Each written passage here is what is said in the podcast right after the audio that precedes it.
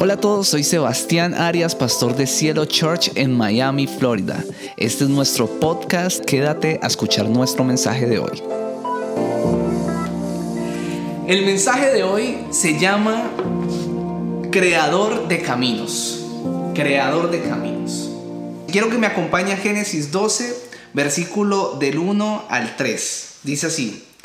Pero Jehová había dicho a Abraham, vete de tu tierra y de tu parentela y de la casa de tu padre a la tierra que te mostraré. Y haré de ti una nación grande y te bendeciré y engrandeceré tu nombre y serás bendición. Bendeciré a los que te bendijeren y a los que te maldijeren, maldeciré. Serán benditas en ti todas las familias de la tierra. Hemos hablado desde el principio en Cielo Church que esta iglesia es una iglesia enfocada en la comunidad. Nuestro objetivo principal es la comunidad, es la gente, es conservar la unidad en medio de nosotros. Por eso decimos que somos una iglesia que no somos templocéntrica. Y esto quiere decir que no tenemos como objetivo principal un templo, que construir un templo y todo esto. Pero muchas personas podrían confundir esto. Estamos enfocados en las personas, pero necesitamos un lugar donde reunirnos. No es que no estemos buscando un lugar, de hecho lo estamos buscando y creemos que Dios ya nos lo concedió. De hecho pensamos que el Señor nos va a llevar a un lugar que ya tiene para nosotros y en un momento dado el Señor nos va a ensanchar tanto que vamos a tener que buscar un nuevo lugar.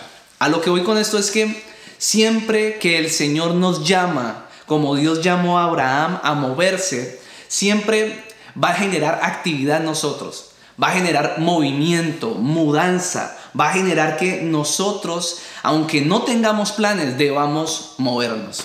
¿Y por qué lo hace? Porque el Señor tiene planes con nosotros, porque el Señor tiene un proyecto de ensanchamiento con cada uno de nosotros en nuestras vidas. Y esto no es solo para la iglesia, esto no es solo para Cielo Church, esto es para tu vida. Dios tiene un plan contigo, Dios quiere ensancharte, Dios quiere que te empieces a mover y aunque a veces no veas el camino. El cuerpo humano, de hecho, está hecho para el movimiento. Muchas personas han, definido o han establecido, han podido demostrar que el movimiento es bueno para muchas cosas. Ayuda a nuestro sistema eh, cardiovascular, ayuda a que nuestros pulmones estén más sanos, nos ayuda a, evitar el riesgo de poder contraer enfermedades graves en nuestra vida, nos ayuda a que podamos tener una mejor postura, un mejor equilibrio, inclusive estudios profundos han demostrado que estar en movimiento, tener el cuerpo humano en movimiento, puede aliviar dolores, puede hacer que los músculos eh, no estén más tensionados. Y así muchas cosas más, muchas cosas más. Tú puedes analizar y darte cuenta de una manera lógica que cuando el Señor nos diseñó, nos diseñó de una manera que pudiéramos movernos. Si tú ves los huesos, nuestras articulaciones, nuestro sistema muscular, el organismo como, como tal, está hecho para que estemos en movimiento. Y asimismo nuestro espíritu y nuestra alma, Dios nos creó para que no fuéramos personas estáticas. Dios nos creó para que pudiéramos estar en movimiento. Estamos hechos para movernos. Yo relaciono la vida del ser humano como, como el agua. Y, y les quiero explicar esto. Cuando el agua no tiene un flujo, cuando el agua no está en movimiento, no la dejamos fluir, llega un momento donde se estanca y se pudre, empieza a oler mal, genera pudredumbre. Es igual en la vida del ser humano. Cuando un ser humano, cuando tú que me estás escuchando, no te mueves, no fluyes con lo que el Señor te ha llamado a hacer, empiezas a estancarte, empiezas a dejar de crecer y eso empieza a generar pudredumbre en tu vida. Y esto lo podemos traducir como una falta de sentido en tu vida. Va perdiendo sentido tu vida, vas metiéndote por caminos que no son aunque porque no te estás metiendo por los caminos a los que Dios te está llamando a que te muevas. El movimiento genera avance, genera flexibilidad, el movimiento genera trayectoria, el movimiento genera ensanchamiento. Somos como el agua, pero lo más importante es que la iglesia de Jesucristo es exactamente igual.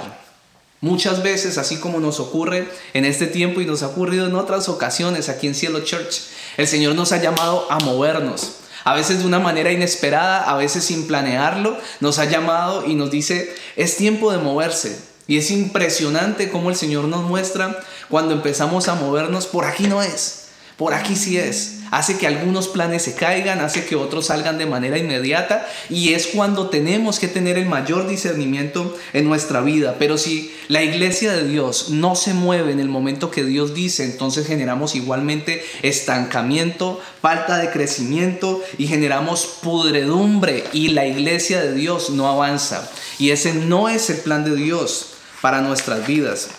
Dios quiere que nos movamos. Dios quiere que empecemos a explorar esos caminos que Él ha establecido para nosotros, para que podamos experimentar plenamente los planes que Él tiene para nosotros. Entonces debemos empezar a caminar en una obediencia humilde delante de Dios. Debemos empezar a madurar en nuestra fe para empezar a entender que aunque no nos sintamos cómodos, aunque nos saque el Señor de esa área de confort, Dios tiene un plan con nosotros y debemos empezar a movernos. Dígale el que tiene a su lado allí, si tiene alguien a su lado, empiece a moverse. Si no tiene alguien a su lado, usted mismo dígase, dígase ahí su nombre, diga, es tiempo de movernos, es tiempo de mudarme, es tiempo de hacer lo que Dios me mandó hacer. Y moverse no siempre es cómodo para todos. Hay personas aquí que, que van al gimnasio seguramente, que son fitness, y les agrada muchísimo el movimiento, hacen sus ejercicios, siempre están en movimiento, les hace falta. Tal vez hayan algunos momentos en los que no quieren hacer el ejercicio, pero saben que deben moverse, saben que el movimiento genera salud, genera beneficios para sus vidas y lo hacen. Pero hay otras personas que tal vez se incomodan, se incomodan, no les gusta hacer ejercicio, no les gusta el movimiento, son más sedentarios, son personas que, no se ponen a ver los beneficios que pueden haber, sino sencillamente eh, piensan en la incomodidad, en la incomodidad que les genera y ceden ante eso. Esto me incomoda, entonces no lo voy a hacer. Y pasa lo mismo en el tema de la iglesia.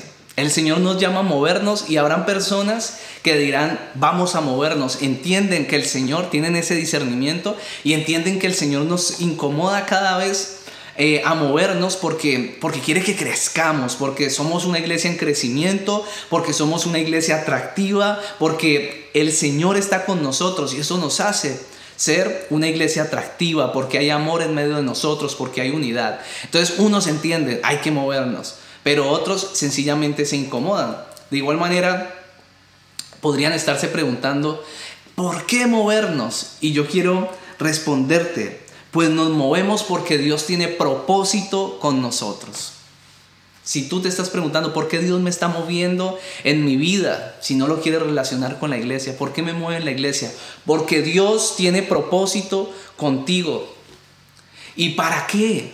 ¿Para qué Dios quiere moverme? Ya te respondí el por qué. El para qué. Dios quiere moverte para que no te estanques para que no haya pudredumbre en tu vida, para que haya ensanchamiento, escúchame, para que haya flexibilidad, para que puedas crecer, para que puedas avanzar en tu vida, para que logres lo que tú mismo o tú misma le has pedido al Señor. Pero eso no lo alcanzarás si no hay movimiento. Y el punto es que siempre que el Señor nos lleva a tiempos de movimiento, a tiempos de mudanza, a tiempos de avanzar, hará que activemos algunas cualidades en nuestro interior, en nuestra forma de ser.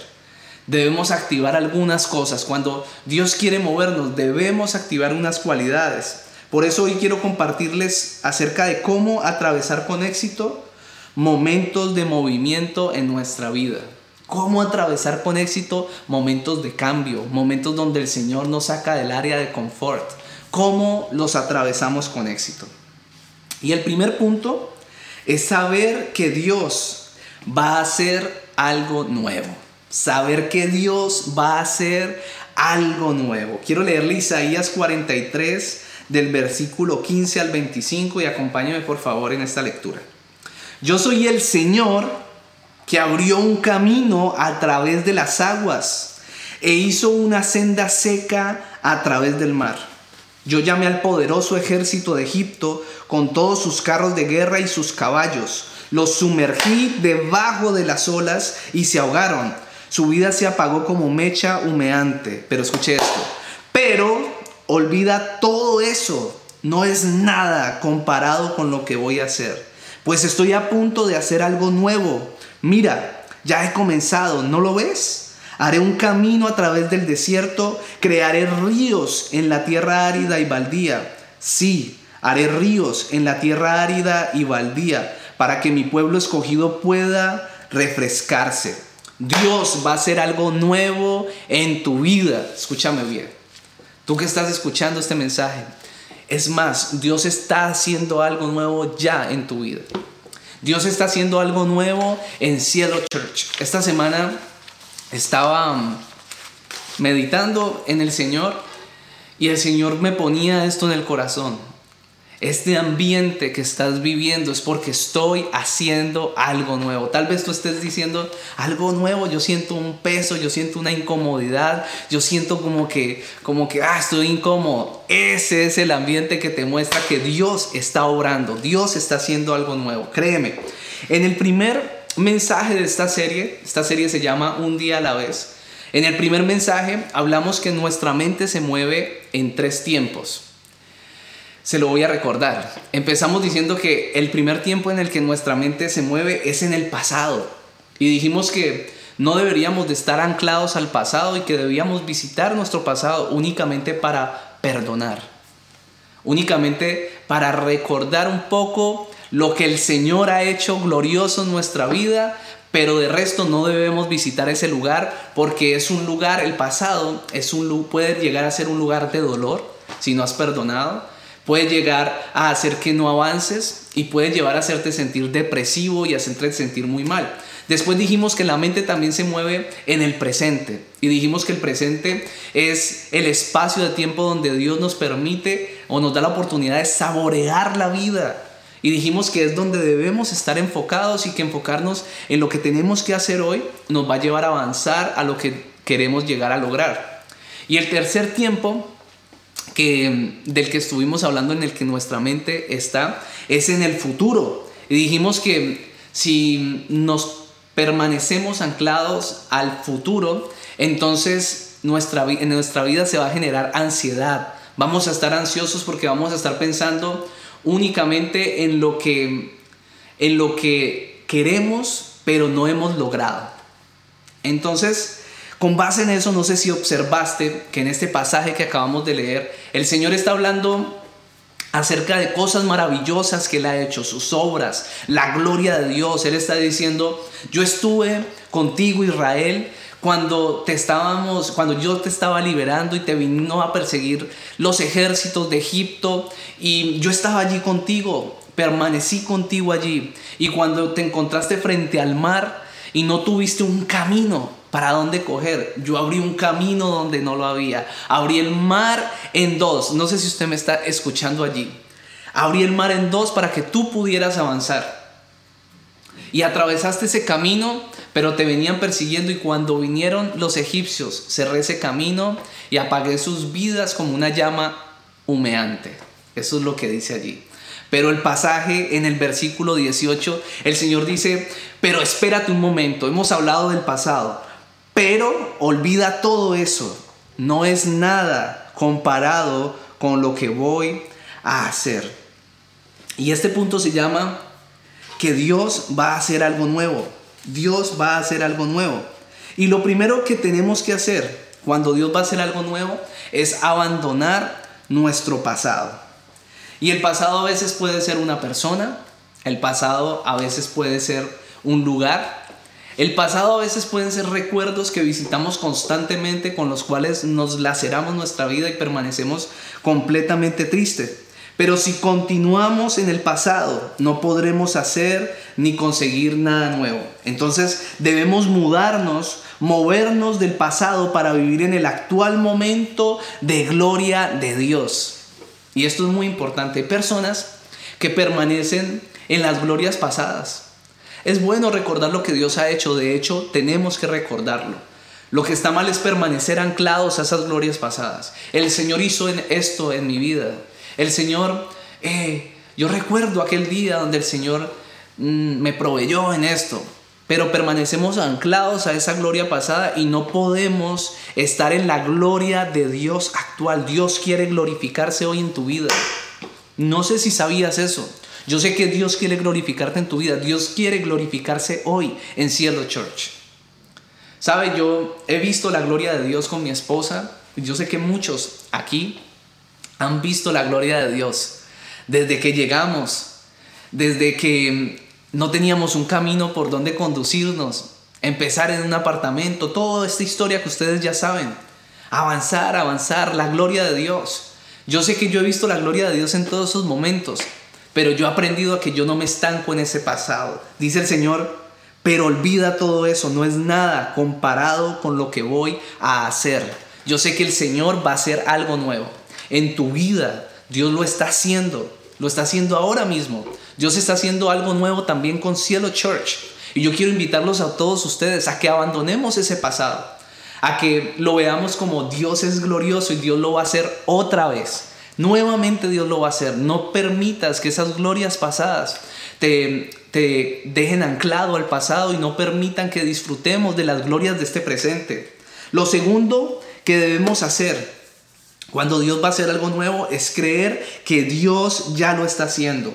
El versículo 19 dice, pues estoy a punto de hacer algo nuevo. Mira, ya he comenzado. ¿No lo ves? Yo creo que debemos sincronizarnos con lo que Dios está haciendo en medio de nosotros. Yo sé que algunos lo ven solamente como que, hablando pues de, de Cielo Church, lo ven como que, ah, un cambio de lugar pero yo lo veo como una oportunidad. Yo no sé Dios qué está haciendo en tu vida, pero tú tienes que sincronizarte ya con lo que Dios está haciendo. Todas estas situaciones que estás viviendo son obra de Dios. Dios las está permitiendo y es porque Dios está trabajando, pero necesitas creer que Dios ya lo está haciendo. Esta semana le dije a mi esposa, mi amor, siento un peso, Siento un peso porque tengo una responsabilidad, pero esta sensación que tengo es que Dios está haciendo algo, Dios está haciendo algo en medio de nosotros. Mientras algunos están dudando a tu alrededor, tú debes de estar creyendo, Dios está obrando en mi vida, así no lo pueda ver con estos ojos, mis, mis ojos espirituales, mis ojos de fe, me hacen ver que Dios está obrando en mi vida. Dios está obrando en nuestra iglesia, sabemos que Dios lo está haciendo. Dios no permitió que nos fuéramos para este lugar que visitamos porque Dios tiene control de nuestras vidas. Nuestra oración ha sido, Señor, no permitas que nuestra firma, la firma eh, para la iglesia, se dé en un lugar eh, donde tú no quieras que estemos. Nosotros queremos estar no en un lugar bonito necesariamente, sino en el lugar que tú quieres que nosotros estemos. Y eso es lo que debemos tener una, nueva una buena actitud, una, una actitud de fe, una actitud de creer que Dios lo está haciendo. Y lo tercero es que Dios, creer que Dios creará ríos en medio del desierto. El versículo 19 y 20, 19 en la parte B y versículo 20 dice, haré un camino a través del desierto, crearé ríos en la tierra árida y baldía Dice, sí, haré ríos en la tierra árida y baldía para que mi pueblo escogido pueda refrescarse. Yo no sé si ustedes en algún momento han sentido que todo lo que han planeado está a punto de caer. No sé si han sentido que, que incluso su propia vida está a punto de caer, que todo está a punto de caerse. Tal vez ha sido una persona que que siente que ha, permanecido en un desierto por muchísimo tiempo. Y yo he explicado aquí qué es un desierto. Un desierto es una tierra árida, un, un, lugar donde nada da fruto, donde nada de lo que hacemos funciona, donde nada crece, no crecen los cultivos. Un desierto es un terreno preparado para que nada ocurra. Y esto les va a sonar muy raro. Nadie quiere estar en un desierto, seguramente, pero para mí el desierto es un lugar precioso. Es un lugar precioso. Si me preguntan, Sebastián, ¿quieres estar en el desierto? No, no quisiera estar, pero sé lo precioso que es, lo valoro, porque de los desiertos puede salir lo mejor de lo mejor, la mejor bendición de Dios. Lo que te estoy diciendo es que si tú estás en un lugar donde no hay fruto, es la oportunidad donde Dios puede glorificarse en su vida. Si estás en un lugar vacío, árido, un lugar que no está habitado, pues es la oportunidad perfecta para que Dios habite ese lugar. Lo que este pasaje está diciendo es, yo voy a hacer ríos, hacer pasar ríos en medio del desierto. Y esto me habla de la, de la eternidad, del poder de Dios, de la gloria de Dios en medio de nosotros, aún en los momentos difíciles. Yo no sé por qué situación estás pasando, pero esta semana alguien, o la semana antepasada alguien me decía, es que el lugar está vacío, Sebas, pastor, el lugar está vacío. Y dentro de mí o en mi espíritu algo decía, es la oportunidad para que el Señor lo llene. No sé si usted está entendiendo. Tal vez si tus finanzas están vacías, es la oportunidad para que Dios llene esas finanzas. Para que el río de Dios pase por allí. Si tal vez es un, vacío en tu, interior, es la oportunidad para que Dios llene ese vacío que el río de Dios pase por ese desierto. No sé cuál es el área de tu vida, tal vez una pareja, un vacío de una pareja, pues es la oportunidad para que Dios ponga una persona allí que lo ame, que adore a Dios y te honre a ti. Si hacemos nuestra parte, Dios va a cumplir la suya, pero iglesia, tenemos que hacer nuestra parte.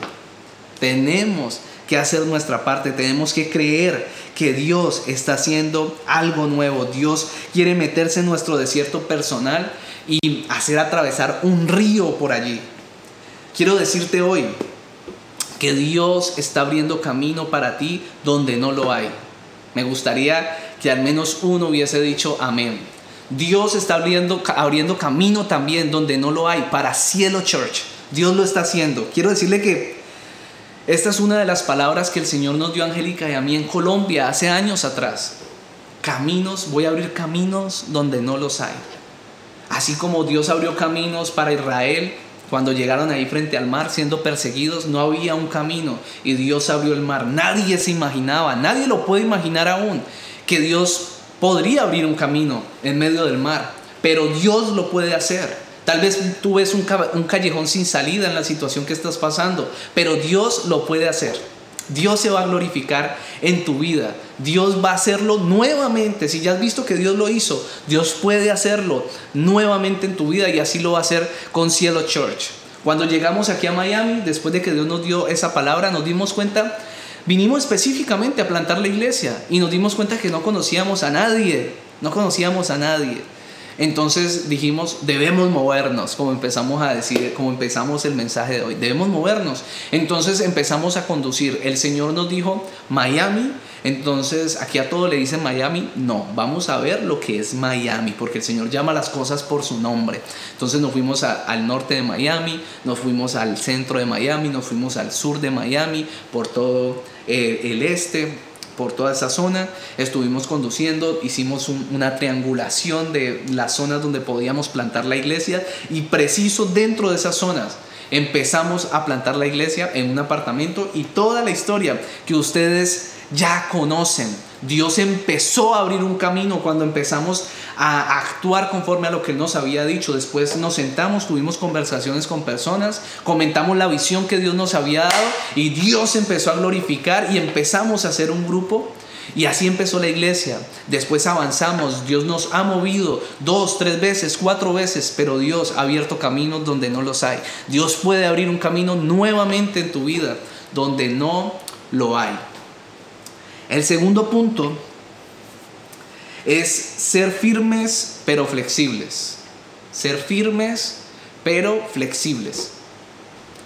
Hay un árbol muy conocido que se llama el roble y la gente habla de ese árbol o lo relaciona con firmeza. Firmeza porque es un árbol rígido. Cuando vienen las tormentas, cuando vienen, soplan vientos muy fuertes, este árbol se caracteriza por permanecer firme allí, rígido y generalmente no sucumbe ante la fuerte tempestad.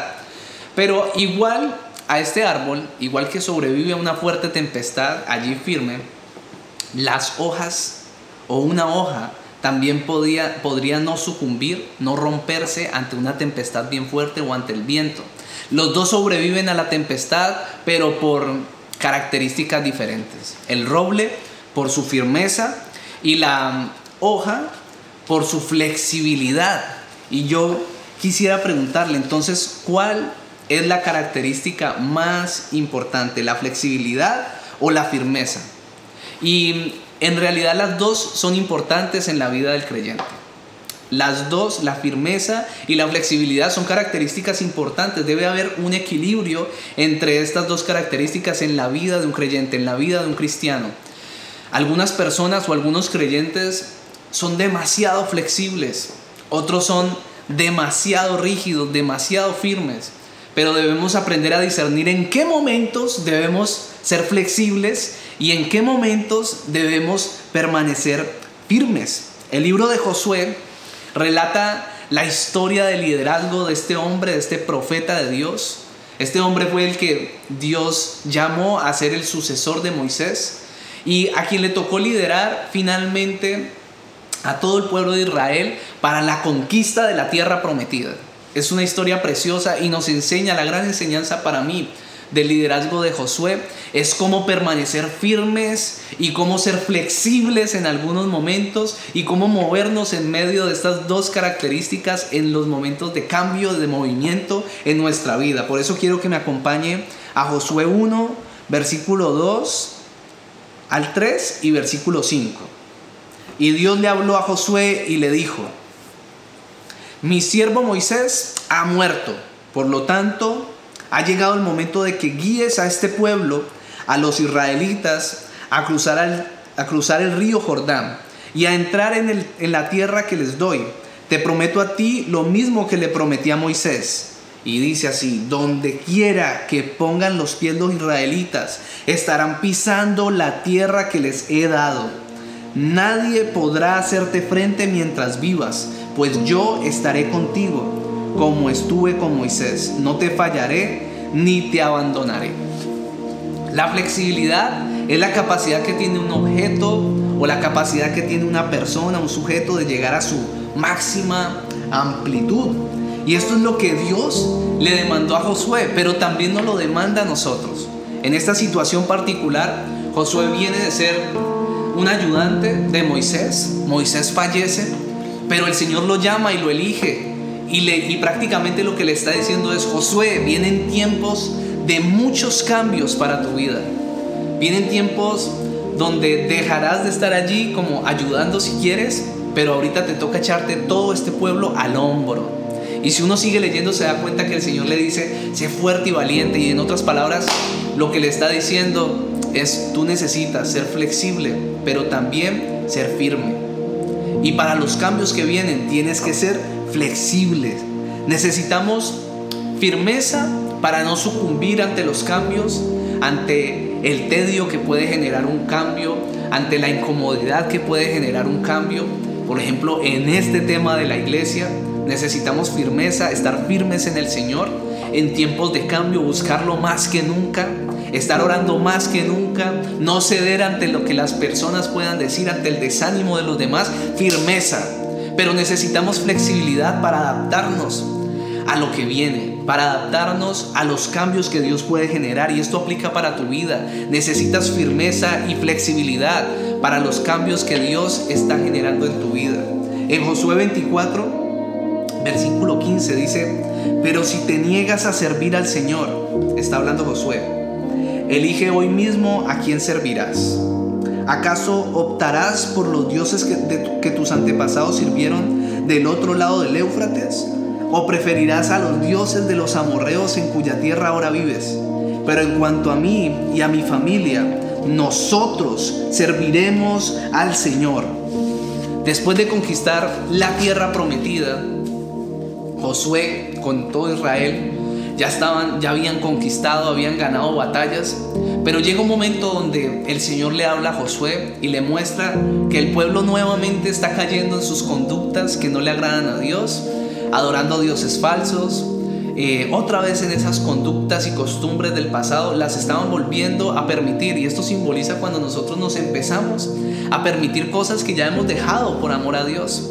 Entonces Josué le empieza a hablar allí al pueblo y les dice, ustedes no pueden seguir así al Señor porque el Señor es un Dios santo, es un Dios que demanda de nosotros santidad. Si es un Dios de gracia, es un Dios que no permanece enojado, pero tampoco quiere que nosotros vivamos de una manera deliberada en contra de Él. Él nos da oportunidades cuando ve nuestro corazón con una necesidad y un deseo de cambiar y ser transformados. Y les empieza a hablar de todo eso. Pero al final viene una parte que me gusta y les dice, ustedes verán qué hacen, pero yo y mi casa serviremos a Jehová. Lo que está diciendo en otras palabras es, no importa si me toca seguir al Señor solo, si me toca avanzar solo con mi familia, yo y mi casa, vamos a servirle a Dios por siempre. No me importa si me toca empezar de cero, yo y mi casa vamos a seguir a Dios. Y yo he tomado esto para mí. Yo le he dicho a Angélica desde hace mucho tiempo, si yo tuviera que empezar de cero, Cielo Church, si yo tuviera que empezar a hacer el llamado de Dios de cero, yo lo haría nuevamente. Así fuera solo este camino que he decidido caminar con el Señor, este camino de servicio, yo lo he decidido hacer, cueste lo que cueste, con firmeza. El Señor demanda de nosotros firmeza. De hecho, a mí me tocó elegir entre mis sueños y los sueños de Dios y elegí firmemente los sueños de Dios para mi vida. Renuncié a mis sueños, renuncié a muchos de ellos solo por servirle al Señor. Esa es la firmeza que Dios está esperando de nosotros. Creo que Dios espera eso de nosotros. Firmeza para no ceder ante la presión social. Firmeza para no ceder ante lo que las personas puedan pensar de nosotros. Para traer desánimo a nuestra vida. Se necesita firmeza para que podamos pasar todos juntos este río Jordán y llegar a, a ese lugar donde Dios ha prometido tenernos. Pastor, ¿cuándo va a ser? Mañana, no sé, no sé cuándo va a ser, yo tampoco sé, pero lo que sí sé es que el Señor tiene un lugar para nosotros. Señor, eh, eh, pastor, ¿cuándo voy a, a, pasar ese río Jordán en mi vida? ¿Cuándo, ¿Cuándo ese cambio que el Señor prometió en mi vida va a llegar? No lo sé, pero si tú permaneces creyendo, firme y flexible en los momentos que tengas que ser flexible, Dios lo va hacer. Y el último punto es permanecer unidos a Dios. Permanecer unidos a Dios. Después de ganar medalla de oro, una mujer llamada Miller de las Bahamas en unos Juegos Olímpicos por 7 milisegundos, escuche bien, esta mujer le dijo a la BBC a lo siguiente, le dijo, doy las gracias y alabanza a Dios, Él me ha traído tan lejos. Y lo mismo ocurrió con un hombre llamado White, un sudafricano, cuando hizo el récord mundial en 400 metros para hombres. Dijo lo siguiente, la única cosa que puedo hacer ahora es darle alabanza a Dios. Fui de rodillas cada día y le pedí al Señor cuidar de mí y vigilarme en cada paso. Y resulta que Miller y White son solo dos de muchos atletas cristianos que han usado sus plataformas olímpicas para darle la gloria a Dios y reconocer que sus logros son hechos posibles a través de Él. Nosotros debemos entender que Dios quiere hacer cosas nuevas, que Dios se va a glorificar, que Dios va a va a crear un camino nuevo, pero siempre y cuando permanezcamos unidos a Él y permanezcamos reconociendo que la victoria solo puede venir de Dios. Yo no sé si seguramente aquí hay personas que han estado buscando una victoria. La victoria solo puede venir si permanecemos unidos a Dios. Alguien compartió o posteó en uno de los grupos de Cielo Church un pasaje esta semana y, y yo siento que todo esto, a través de todo esto el Señor nos habla y quiero compartírselo. Es Juan 15, versículo 4, dice, permanezcan en mí y yo permaneceré en ustedes pues una rama no puede producir frutos si la cortan de la vid. Y ustedes tampoco pueden ser fructíferos a menos que permanezcan en mí. Escuchen bien, esto es uno de los mayores regalos de Dios para nosotros. Y es entender que nada de lo que hagamos, si no estamos aferrados al Señor, va a dar un fruto bueno.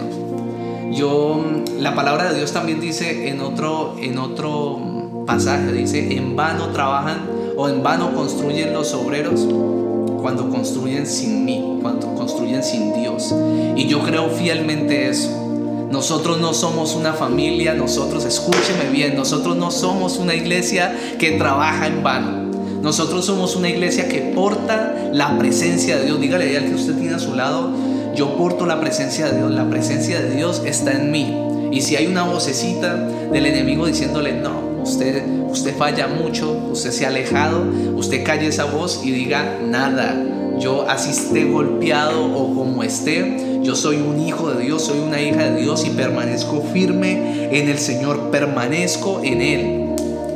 Nosotros somos una iglesia que lo primero que busca es la presencia de Dios. Necesitamos la presencia de Dios en nosotros. Este, este mensaje va muy direccionado a todo este tiempo de cambio en la iglesia, pero también proféticamente va direccionado a tu vida. ¿Qué es lo que estás intentando construir sin Dios? Necesitas a Dios en la construcción de tus planes. Necesitas a Dios en la construcción de todo lo que Él está haciendo en nuestra vida. También esta semana alguien nos hablaba, el Señor ha estado rodeándonos de una manera impresionante, Angélica y a mí, y a todos los del equipo y a la iglesia como tal, con muchas palabras el Señor hablándonos. Entonces alguien nos decía y nos hablaba de cómo el Señor le había hablado de la iglesia, de nosotros, y, y me decía, así como el Señor estuvo con Moisés y el pueblo de Israel en medio del Éxodo, donde dice la palabra en este libro que al pueblo en el día lo seguía una nube una nube y era la nube Shekinah de Dios, la gloria de Dios sobre ese pueblo. Y en la noche una columna de fuego los guiaba. Y yo recibí esta palabra para nosotros y yo siempre he creído eso. A donde nosotros vayamos, la presencia de Dios va con nosotros. A donde tú vayas, la presencia de Dios va contigo. ¿Sabe? Yo sé que Dios está con nosotros en medio de todo este momento de mudanza, de todo este tiempo de movernos. Algunos puede que no les guste estar en vivo, pero los que aman a Dios escuchan su palabra por medio de cualquier medio. Yo lo que quiero invitarte hoy es a que permanezcas aferrado o aferrada allí al Señor. Que dejemos de ser tal vez cristianos de papelillo, porque nos ha tocado un evangelio muy light en esta época. Un evangelio donde no nos toca transitar todo o, mudarnos o movernos como le tocó tal vez a Pablo, como le tocó al apóstol Pedro, como le tocaron a todos estos hombres héroes de la fe. Nos toca, digámoslo de una manera eh, posible, entre comillas, un poco más fácil. Entonces tenemos que levantarnos de esa pesadez, de esa falta de deseo de querer movernos. El llamado hoy es a que tú permanezcas firme. El llamado hoy es a que creas que Dios está abriendo un camino donde no lo hay. El llamado hoy es que tú creas que Él es el que hace caminos donde no los hay. Que Él puede hacer pasar un río en medio del desierto.